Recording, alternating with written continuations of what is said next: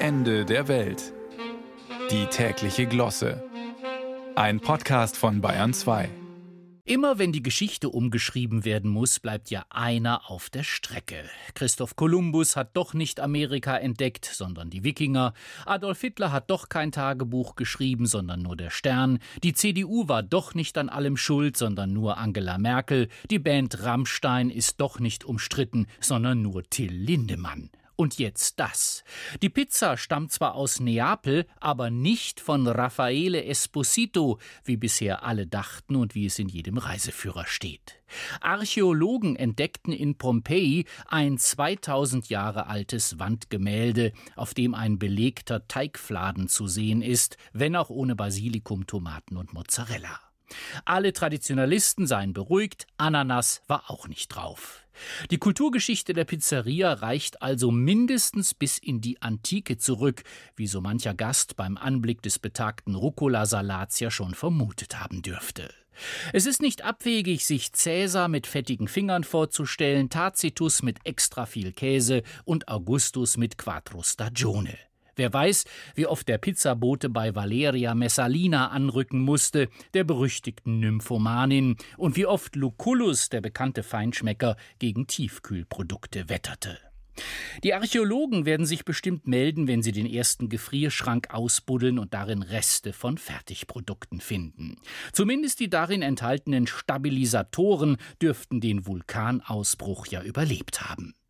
Schüler werden jetzt natürlich aufatmen, dass es die gesamte römische Antike jetzt endlich auch auf die Hand gibt und sie sich für den Verzehr nicht mehr in die Bibliothek setzen müssen. Allerdings gibt's zur Abrundung dann auch kein Limoncello mehr. Überhaupt soll Fastfood in Pompeji ja sehr verbreitet gewesen sein. Angeblich hat damals kaum einer zu Hause gekocht. Vermutlich waren die Ceranfelder noch nicht gerodet oder die Dunstabzugshauben wurden in den Thermen dringender gebraucht, wie auch immer. Die meisten aßen auswärts und bedienten sich an den Straßentheken, was bei höheren Temperaturen sicher auch ohne Gorgonzola etwas Überwindung kostete, zumal die Gerber an jeder Straßenecke Urin sammelten.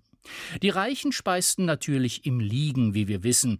Ob da Pizza dabei war, sei dahingestellt. Ganz abwegig ist der Gedanke nicht, wo die teuerste Pizza unserer Tage doch 12.000 US-Dollar kostet und mit drei Sorten Kaviar, Hummertrüffeln, Diamanten und Blattgoldflocken auf den Tisch kommt.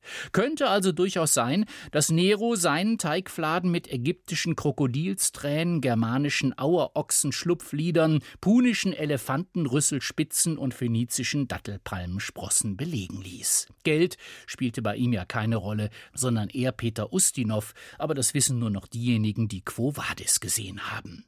Da kam übrigens keine Pizza vor, sondern nur Geflügelspieße und Weintrauben, dafür nahm sie das Besteck aber auch nicht zum Essen zur Hand, sondern zum Schauen, nämlich Elfenbeingriffe, an denen rote und grüne Edelsteinlinsen befestigt waren. Die sollten sollten an der Technicolor-Tafel wohl Tomaten und Basilikum ersetzen. Eben, die Geschichte geht ganz anders.